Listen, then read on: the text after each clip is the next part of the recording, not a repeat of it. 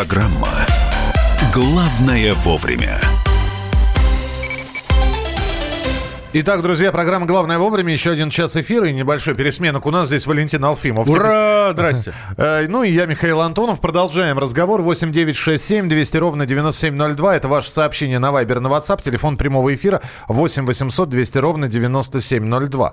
И действительно, на информационных лентах сейчас одной из главных политических новостей является, что Владимир Путин, президент России, поручил подписать соглашение о финансировании расходов на модернизацию вооруженных сил Абхазии. Ну что, еще одного эм, такого близкого союзника, получается, мы будем иметь? Ну, мы и так его имели. Здесь э, вопрос только в том, что сейчас очень многие политологи говорят, что это такое запоз... Э, немножко запоздавшее решение на, антигруз... на антироссийские настроения в Грузии. Ведь э, мы что сделали? Мы просто запретили полеты. Да? да, я напомню, что когда у нас, э, когда были выборы в Грузии, выборы в Абхазии, они, э, второй тур был 8 сентября, как и у нас здесь, в России, и, соответственно, за неделю до этого был первый тур.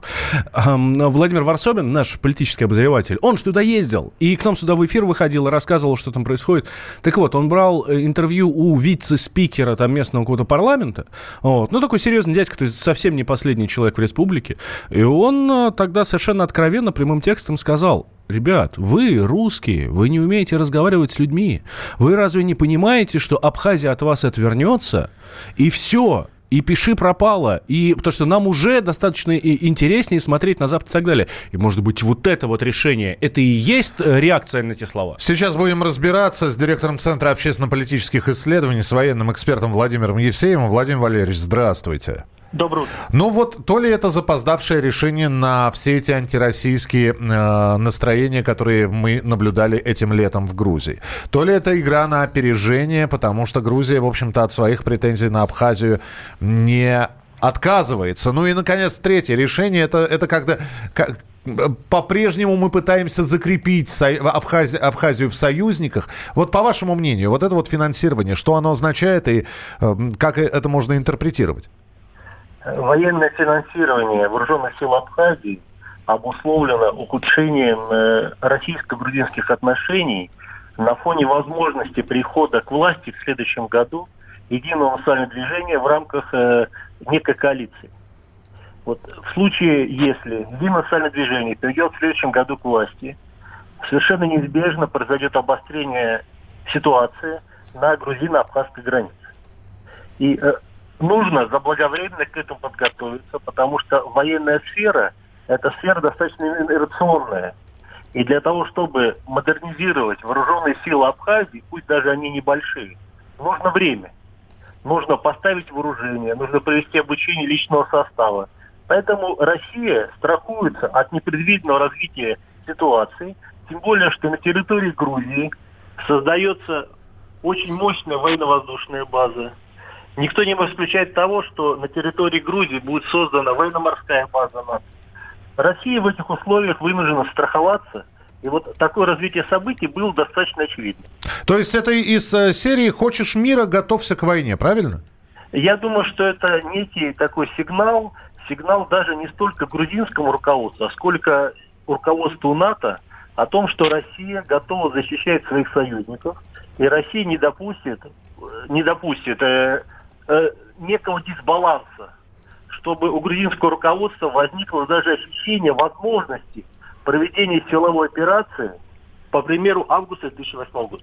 Но при этом э, не исключено, что уже сегодня к российскому посольству в Грузии снова подтянутся толпы, которые будут скандировать антироссийские лозунги, дескать, ну, вот, они финансируют, они снова э, имперские замашки. Ну, в общем, все, что мы слышали раньше, сегодня может разгореться с новой силой. Э, вы знаете, это может могло произойти даже в том случае, если президент Владимир Путин не принял бы такого решения. Для этого можно было найти массу поводов. И поэтому вот для проведения такого рода акций не надо, чтобы Владимир Путин принимал такого рода решения. Когда решение принималось, меньше всего думали о том, что грузины придут к российскому посольству. Россия думала, э, старается всячески исключить возможность, возможность возникновения очага напряженности на своих границах, и поэтому она играет на опережение. Я считаю совершенно разумно в условиях серьезной непредсказуемости российско-западных отношений. Владимир Владимирович, позвольте вопрос. На документе, который опубликован, в том числе на сайте Кремля, да, действительно, за подписью президента стоит э, вот это вот э, э, приказ о том, что нужно подписать соглашение о модернизации вооруженных сил Абхазии, но при этом не называется сумма. Э, это является военной тайной. Мы узнаем цифры, э, объемы денежных вливаний, чтобы понимать, э, насколько здорово, сильно будет э, модернизирована армия Абхазии? Ну, здесь э, не надо быть, не надо быть каким-то э, не, здесь не надо фантазировать. Почему? Потому что численность вооруженных сил Абхазии небольшая. Это речь идет приблизительно о двух тысячах военнослужащих. Для такого количества военнослужащих поставка вооружений может быть осуществлена из резерва Министерства обороны. Так что у нас в России даже не заметят, да? Да, конечно. При этом э, это вот, чтобы вы понимали, это численность меньше одной российской мотострелковой бригады. При этом э, произойдет, скорее всего, замена танкового парка, потому что танковый парк представлен э, в лучшем случае танками Т-72. По-видимому, будет проведена модернизация, замена артиллерийских систем. Возможно, будет поставлено некие, определенное количество систем противовоздушной обороны. То есть это достаточно небольшое количество вооружений, которую Россия имеет в резерве Минобороны. Я думаю, что, скорее всего, из резерва Минобороны будет осуществлена такая поставка. Тогда еще один вопрос, позвольте. Когда я находился на службе в Вооруженных силах Российской Федерации, это было середина 90-х годов, тогда наши военнослужащие э, с нашивками э, МС «Миротворческие силы» несли дежурство, в том числе на границах э, Абхазии, в Абхазии. Вот когда мы говорим о финансировании, о модернизировании, мы туда выделяем только а, технику, оружие и, прочее, прочее, или специалистов тоже? Э, для того, чтобы провести обучение личного состава, должно быть определенное количество инструкторов. И эти инструкторы должны провести обучение. Обучение, как правило, предполагает подготовку, ну вот если говорить о стандартной подготовке, порядка 6 месяцев по младших специалистов. Да? Вот такое вот обучение должно быть осуществлено российскими специалистами. А ввиду того, что ситуация может ухудшиться, скорее всего, обучение будет производиться именно на территории Абхазии. Поэтому какое-то количество российских инструкторов неизбежно должно будет приехать вместе с этой техникой. Но это не значит, что Россия будет готова, как бы, э, что Россия будет подменять абхазских военнослужащих. Россия старается их максимально быстро подготовить для того, чтобы они были готовы сами себя защитить. Принято. Спасибо большое. Владимир Евсеев, директор Центра общественно-политических исследований, военный эксперт, был с нами на прямой связи. Ну и так как это политический блок, наверное, давайте скажем о том, что э, господин Дональд Трамп... Продолжим про соседей. Про соседей, да. Сделал заявление, которое, в общем, заставило многих развести руками. Американский президент Дональд Трамп считает бессмысленными действия США на Украине. И, и если эти действия усугубляют отношения с Россией. Все. А, и тут такой, опа. Опа. Все такие, э, что, адекватный парень появился, что ли, у них? И он, кстати, этот парень появился еще в 16 году, только в 19 об этом сказал. Да, Дональд Иванович, что случилось? Что, как, как это все произошло? Может, звание очередное дали? С майора до подполковника повысили? Либо с полковника до генерал-майора. Хочется просто э, узнать мнение политологов на эту тему. Э, случайно, ну, вы же знаете, что Трамп иногда ошибается. Причем, Иногда. Причем не только в речи, но и в письменной речи. Он и твиты свои исправляет. Это правда. Ну там смотрите, какая история. Он сказал, что э, вообще-то нам давно уже пора признать, что с Москвой надо дружить. Это, ну, это в смысле им пора давно признать, что с Москвой надо дружить. Говорят, ну, хотим мы этого или не хотим, ну, так должно быть. Ну, И как, все, честно да. говоря, обалдели. Это. Как говорят э, в том числе э, эксперты в нашем эфире, что это не только Трамп делает намек на то, что Украине надо дружить э, с Россией, но и то, что Америке пора бы тоже налаживать отношения с нашей страной. Александр Домрин, американист, профессор факультета права Высшей школы экономики в нашем эфире. Трамп верен себе. Трамп с самого начала говорил о том, что собирается установить добрососедские отношения с Россией. Или, по крайней мере, улучшить те отношения, которые так испортились при его предшественнике Бараке Обаме. Обама все сделал для того, чтобы превратить Украину в такой боевой топор, направленный против России. Конкретно курировал это украинское направление вице-президент Соединенных Штатов при Обаме Джо Байден который так лично, коррупционно через своего сына был завязан на Украину. И, конечно, Трамп, повторюсь, верен себе, Меньше всего ему сейчас нужно драконить Россию. Меньше всего ему нужно делать какую-то ставку на Украину, которая всех достала. Не только здесь у нас, но и в Соединенных Штатах. И поэтому э, Трампу меньше всего сейчас хочется общаться с Зеленским и вообще э, хочется что-либо предпринимать в отношении Украины. Это был Александр Домрин, американист, профессор факультета права Высшей школы экономики. Хотя мы понимаем, что у Трампа 7 пятниц на неделе. Вот он вчера сказал это, а сегодня как и мало не покажется. Да, я а, отмечу, что... И мы, кстати, у нас в эфире часто об этом говорим, и многие эксперты об этом часто говорят. Слушайте, ну так хочется, чтобы рано или поздно, ну все, вот все, кто там настроен как-то грыз и так далее, там на Украине, а, в Америке, в Грузии, там еще кто-то, сказали, блин, да хватит, ну, давайте уже строить нормальные отношения человеческие. Мы тоже говорим, хватит. Э, хватит новостей в, этой, в этом блоке информационном. Мы продолжим через несколько минут, и вы узнаете через пару минут о том, что в будущем году в России могут произойти масштабные сокращения чиновников. Что-то это напоминает. А напоминает это 2008 год, когда подобные сокращения уже были. Поговорим со специалистом, что ждет в следующем году. Главное вовремя.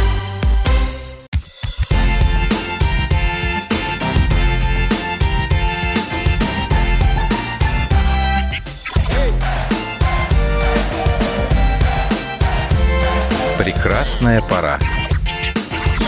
На радио «Комсомольская правда».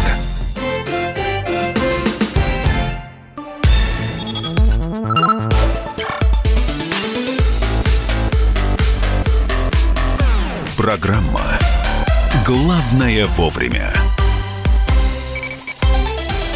А мы продолжаем прямой эфир. Валентин Алфимов здесь. И Михаил Антонов тоже здесь. Итак, обещали вам поговорить о, сок- о масштабных сокращениях чиновников. Подождите аплодировать. Подождите. Во-первых... Э, это, кстати, первая реакция, правда. У, наконец-то, ура! Да, но, в общем-то, это все уже Дармоеды! было. Минфин планирует значительное сокращение числа чиновников в следующем году. Если не провести сокращение, по словам Министерства финансов, то зарплаты чиновников в дальнейшем будут индексировать на уровне инфляции инфляции, а это лишние 100 миллиардов рублей в год. Поэтому сокращение будет и будет проходить в два этапа. Сначала численность центральных аппаратов федеральных органов исполнительной власти уменьшит на 10%. Это уже в этом году. Угу. Территориальных органов на 5% тоже в этом году. А к 2021 году этот показатель в регионах может достигать уже 15% процентов. Да, ну вы смотрите, тут не то, чтобы просто всех уволят там одним днем и все. Нет. Увольнять будут постепенно, ну, точнее, постепенно будут сокращать численность. То есть э, обязанности одних будут перекладывать на других, э, тех вот одних будут э, просто убирать, а вот этих других э, им будут повышать зарплату. Валя, ну, есть очень простое слово, которое мы забыли с 2008 Обещаю. года. Реструктуризация. О, господи, что какое. Реструктуризация. Мы так много про эту реструктуризацию 11 лет назад говорили. Угу. По поручению президента Медведева тогда еще. Были, э, рассказывалось, как это произойдет, как когда вместо трех чиновников будет сидеть один, который будет обязанности трех выполнять. Вот как это все было. Насколько это реально, насколько сейчас чиновничий корпус реально сократить. С нами на прямой связи Александр Сафонов, проректор Академии труда и социальных отношений. Александр Львович, здравствуйте.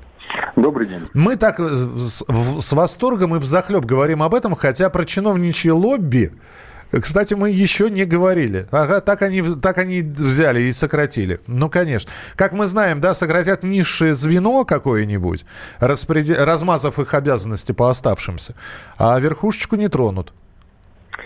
Ну, э, вы знаете, э, собственно говоря, э, когда происходит сокращение, конечно, до каждого министерства доводится общее количество сокращаемых должностей и фонд оплаты труда. А вот, э, скажем так, кого сокращать будут, э, там, специалистов, либо э, как бы начальников, это уже решение конкретного руководителя.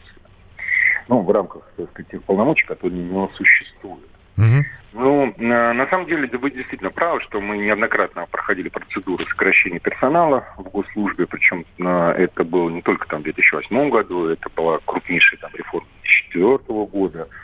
Если помните, когда мы переходили на трехзвенную систему управления. Я, я помню, Александр Иванович, их меньше не становится, я прошу прощения да, сейчас. Да, да, И, э, к сожалению, так сказать, практика показывает, что при той системе организации труда, которая существует, да, то тем количеством людей, э, которые вроде бы как бы остаются после сокращения, решить проблему невозможно. А вот. Поэтому, что называется, это Э, э, монетка-то двумя сторонами. С одной стороны, да, действительно, надо сокращать, но с другой стороны, если функции не будут сокращаться, да, то есть в конечном итоге это э, тот феникс, который возродится.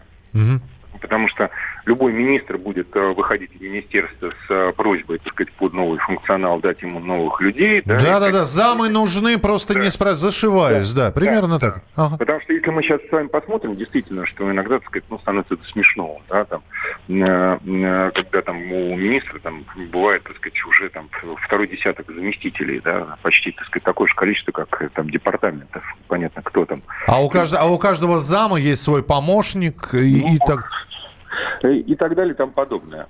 Поэтому действительно, так сказать, тема эта назрела, перезрела. Более того, а, всегда вот обсуждается она в связке необходимости повышения заработной платы. Я помню вот, тоже как чиновник, который пережил 2004 год, а, как много нам было обещано, что зарплата поднимется вот, при сокращении численности. Но вот в тот момент зарплату практически не подняли, да, количество задач увеличилось на а, человека, качество там ухудшилось, а, работы. В конечном итоге это все равно вылилось в, то, что там не мытьем, так как-то численность увеличили. Да. Ну, да. Зарплата осталась той же самой. Александр Львович, мы здесь э, в последние несколько недель очень активно говорили и обсуждали, например, э, такую тему, что вот а, автоматика, электроника придет на смену людям. Сколько людей потеряют свои профессии. При этом назывались водители, бухгалтеры и прочее, прочее. Хоть, хоть бы раз э, в этой новости прозвучало слово «чиновник». Ну, вы знаете, э, по, по крайней мере, я так не слышал, чтобы ставили задачу э, создать робот, например, министра или робота заместителя министров. Вот. Хотя, в принципе, так сказать, идея богатая. Вот. Но на самом деле, понимаете, как бы, так сказать, вот функционал скажем так, бывает разное у чиновников, да, то есть, вот, например, можно отчасти контрольные функции, да, там, перевести в систему э, электронного контроля по отчетности, да, так сказать, это возможно. Э, можно отчасти, например, распределительные какие-то функции, да, как переводить в систему электронную. Ну, например, там, исполнение казначейское, бухгалтерское, да, все это вот позволяет провести, провести модернизацию и перевести это в технологические платформы. Но есть очень важная функция, связанная, с, например, там, с созданием законов, э, с разработкой их. Вот пока э, к сожалению, да, ни одна страна не имеет успешной практики, чтобы э, компьютеры разрабатывали эти законы. Ну тогда, извините, вопрос на пассажок. Так все-таки вот эта вот новость о том, что Министерство финансов предрекло, это просто сотрясание воздуха получается? Ну, э, понимаете, вот на первом этапе, так сказать, оно будет стремиться к сокращению, и, скорее всего, оно проведет Министерство финансов это сокращение. Вопрос в том, так сказать, что потом будет. А потом, как правило, обратная ситуация, наращивание численности. Да, маленький снежок превращается в большой снежный ком. Да. Спасибо большое. Александр Сафонов, проректор Академии труда и социальных отношений, Ох, был у нас обещают, обещают, обещают, обещают, что все, все проведем реформу госуправ, все по-другому будет. Слушайте, мне 35 лет. Вот ничего не поменялось. Ну, я уж не говорю, не, не говорю про переход от советской системы к российской, да. Ну, ничего не поменялось за это время. Валя, стабильность – признак мастерства. Лучше и сто раз услышать, и сто раз увидеть. Наш эфир на YouTube-канале «Радио Комсомольская правда». Для всех, кто любит по-разному. И ушами, и глазами.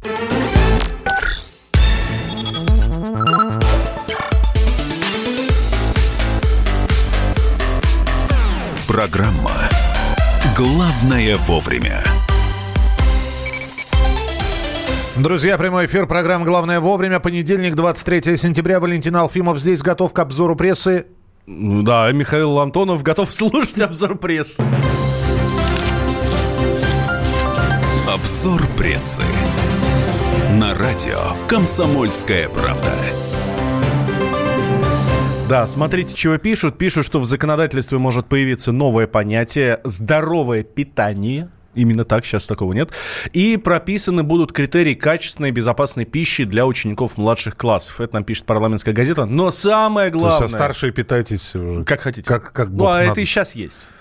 Э, сейчас старшеклассников не кормят. Вот у меня старший пошел в пятый класс, не, не кормят, все.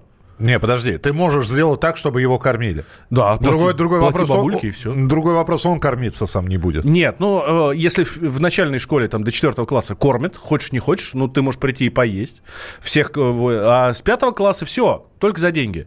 Э, бесплатной никакой нет. Так вот, а, самое главное, что вот есть в этом документе, про который мы сейчас говорим, первоклашки, ну, там и так далее, должны будут получать еду бесплатно, как минимум один раз в день. Если повезет, может, даже и больше.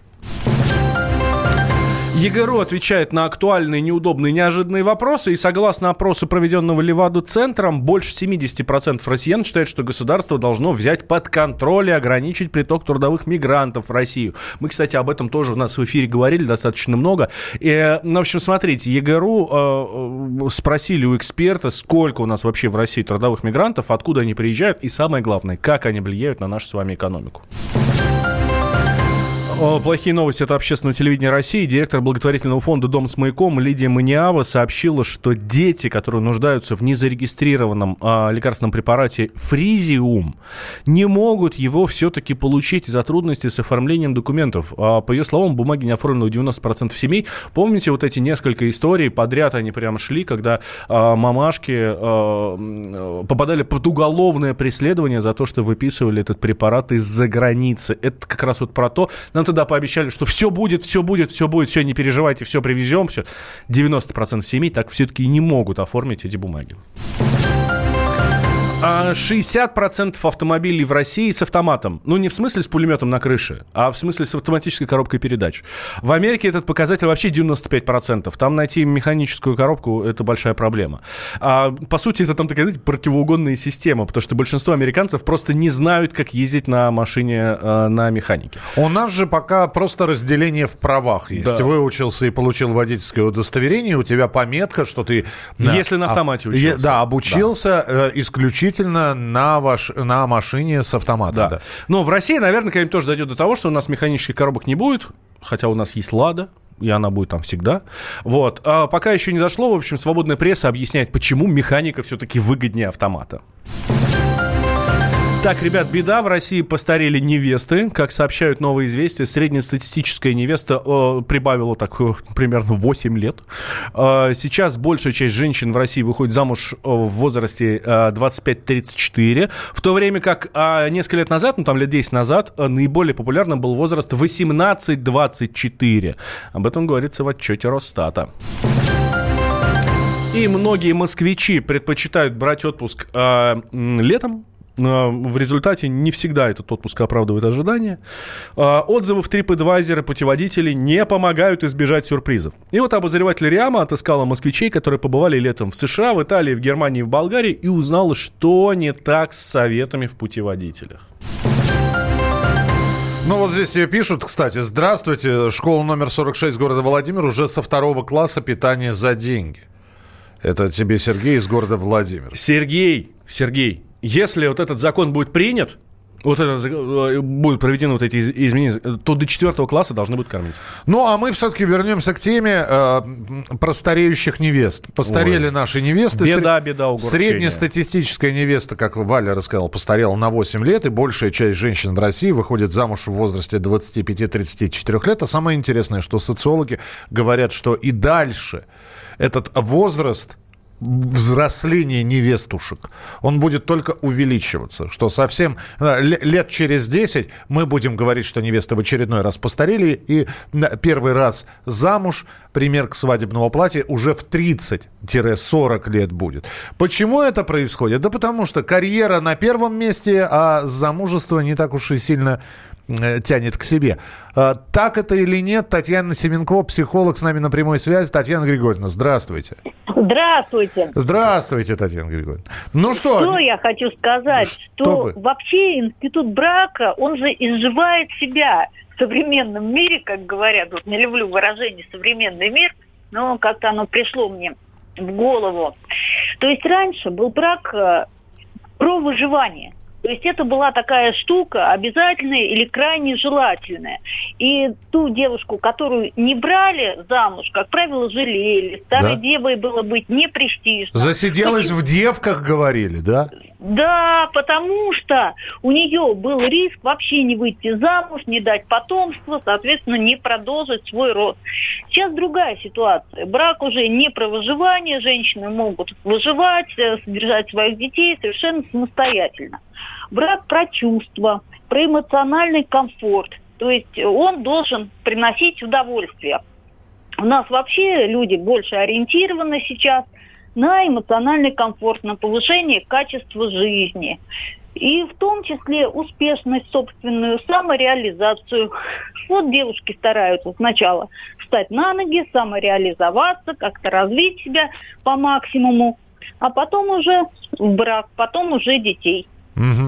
И э, действительно, а, по, а почему умирает-то институт брака? Потому что, ну, что, барышни замуж не хочет, не, не, не, не хочут, господи. Я начал говорить по, по языком 19 века деревни. Так вот, э, не хотят замуж просто выходить. Они действительно считают, что и, и без брака хорошо, и что свободные отношения. А, а белое платье, белая фата, э, кабриолет и прочее а это уже не столь престижно, по крайней мере, в больших городах. На первом месте самореализация, успешность, эмоциональный комфорт, высокое качество жизни. А белое платье, оно ни разу не гарантирует а, последующих каких-то ярких отношений, счастливых отношений, брачных. Принято, спасибо. А, да, Татьяна да, Григорьевна, слушайте, а у меня вопрос еще. А это хорошо или плохо? Ну, смотря в каком смысле. То есть э, у каждой медали есть две стороны. Хорошая сторона то, что девушки, женщины молодые полагаются на себя. Это правильно, потому что брак сейчас уже не является какой-то прочной штукой. Если, например, в прошлой эпохе всю жизнь, как правило, ну чаще всего, да, жили в одном браке. Э, в советские времена тоже семьи были достаточно прочными. Если муж пошел налево, можно жалобу накатать, его пропесочат на собрании да, на, на профсоюзном, да. Мы поняли, Татьяна Григорьевна, спасибо большое. Татьяна Семенко, психолог, была у нас в прямом эфире. Спрашивают нас, женихи молодеют? Нет, женихи не молодеют, но они и не стареют. Да, женихи остаются на том же уровне. Ну, по крайней мере. Напишите, а вы во сколько лет э, в жены взяли свою? Если, Единственную неповторимую. Если у вас нету тети, то вам ее и не потерять. Да. Нам Павел. Спасибо, Павел, большое. Политика. Владимир Путин приехал в Японию на саммит большой... Экономика. Покупательная способность тех денег, которые вы... Аналитика. Что происходит правильно, а что происходит неправильно. Технологии. В последнее время все чаще говорят о мошенничестве с электронными подписями. Музыка. Всем привет. Вы слушаете «Мир музыки». Комсомольская правда. Радио для тебя.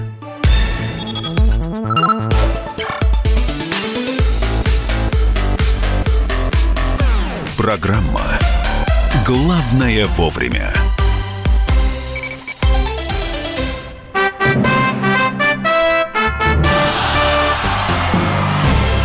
Здесь Валентин Алфимов и я, Михаил Антонов. И с нами на прямой связи наш спортивный обозреватель Андрей Вдовин. Андрей, приветствуем тебя.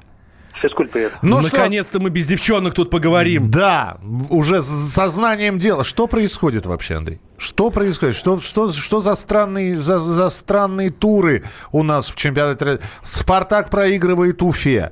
Да, Ростов проигрывает Тамбову. Э, что у нас там еще да, довольно странного? Ну, Локомотив 2-3 с Оренбургом играет. С, Сочи выигрывает у Динамо Москвы. Краснодар проигрывает ЦСКА. Краснодар проигрывается. И, и, лишь, и лишь «Зенит» 5 голов безответных Рубину закатывает. Что? Действительно, я думаю, что вот когда через неделю э, наш чемпионат уйдет на очередной перерыв, связанный с играми сборной, очень будет много тренерских отставок. Ну, во всяком случае, немного, но существенно. Кононов? Э, 25 э, сентября, говорят уже. Послезавтра. Э, Да, да. Насчет конного здесь вопрос спорный. Почему? Потому что отправить в отставку главного тренера Спартака, ну, как бы это, ну, ничего сложного в этом нет. Он сам, видимо, понял, что уже не потянул, готов э, уйти на выход. Да? А кого вместо него? Вот, вот главный вопрос. А который ты знаешь, наверное, интересно по статистике, Олег Кононов и Олега Кононова никогда ниоткуда не увольняли. Его ни да, да, разу не он увольняли. всегда уходил сам. Да. Это действительно так. Вот. А кто? а, говорят, что Парфенов будет на его место. Тренер, а, бывший ветеран Спартака, ну, ветеран Спартака, бывший защитник Спартака, и сейчас тренер Урала. Да, да, но, но согласись, это же не бесспорная кандидатура. А я, я про да. Карпина слышал. По-моему, Что? бесспорных кандидатур по применительно к Спартаку нет.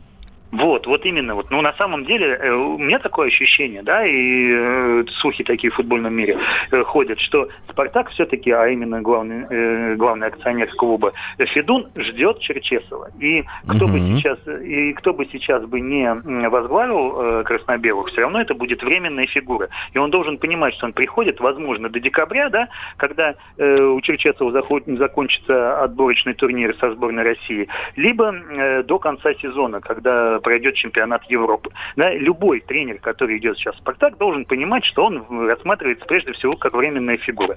Да, и кто сейчас туда пойдет? Тот же самый Парфенов? Ну, не знаю, не знаю. Но я напомню, просто не, не, не под одним Конновым кресло шатается, ведь там еще и Дмитрий Хохлов уже заявил. Вместо которого, говорят, придет Массимо Каррера, хорошо известный в России. Дмитрий Хохлов, для тех, кто не знает, это московская «Динамо», и которая как раз поражение от Сочи-то и получила. Но там на самом деле и другие слухи по поводу э, потенциального нового главного тренера в «Динамо». Там есть и Михаил Галактионов, э, нынешний главный тренер молодежной сборной России, молодой специалист. Э, Он в свое время работал в Грозном, не очень удачно, у него там был период, но при этом все вокруг говорят, что это такой потенциальный Слуцкий. Да? Вот помните, Слуцкий тоже никогда не играл на высшем уровне, а вот может сейчас вот его путь повторить Галактионов. Есть еще э, такой потенциальный, м, потенциальная отставка, да, потому что видно, что Краснодар не тянет. Краснодар не тянет, потому что Краснодар сначала проигрывает в Лиге Европы, пропускает 5 мячей, а потом полудохлому ЦСКА уступает в чемпионате страны. За тайм тоже про- пропускает 3 гола. Да, и что значит? Да, что это значит, что э, Мусаев, э, видимо, не справляется с командой, с новой командой. Игроков-то они там закупили очень хороших за большие-большие деньги, а вот я смотри, вот и не идет провал. Слушай, ну вот, как говорят, осенний тренеропад. Э, уже вот такое вот э, словечко появилось э, в интернете. Но, а как тебе теория заговора? Такая, ну, просто... Какая именно? э, Я тебе объясню. Спартак забивает сам себе, и это не что иное, как очередной слив тренера, и это сговор игроков. Да, я тут объясню для наших слушателей, кто не знает. Э, Спартак проиграл Уфе э, в Уфе со счетом 1-0. Уфа не нанесла ни одного удара по воротам. и Единственный гол забил сам себе Николай Рассказов. Вот, и, в общем-то, в общем-то, как игроки сплачивались против Массима Карреры, так и вот сейчас просто топят Кононова. Э, Я не думаю, что там вот прям такой топит, топит, топит, да, потому что э, если посмотреть на тот же самый гол, да, если бы он свои ворота защитник рассказов не замыкал бы, там бы набегал и игрок э, Уфы и со всеми шансами нанести вот тот самый единственный удар в створ ворот и голевой удар, да, то есть нет, здесь не было такой ошибки, да, но я думаю, что само уныние, которое царит в нынешней команде, само психологическое состояние говорит о том, что Кононов не справляется э, со своей работой, с, мо- м, вот с, и как и с тактико-техническими какими-то моментами, да, так и с, с какой-то мотивацией. Ну, будем наблюдать. Спасибо большое. Андрей Вдовин был у нас в прямом эфире «Новости спорта». Здесь был Валентин Алфимов. Михаил Антонов тоже все утро здесь. А завтра с 8 до 11 программа «Главное вовремя» снова с вами на радио «Комсомольская правда». Но никуда не переключайтесь, потому что впереди огромное количество интереснейших программ и передач. Не болейте, не скучайте. Пока. Радио «Комсомольская правда». Более сотни городов вещания и многомиллионная аудитория. Киров 88 и 3 FM. Ижевск 107 и 6 FM. Новосибирск 98 и 3 FM. Москва 97 и 2 FM. Слушаем всей страной.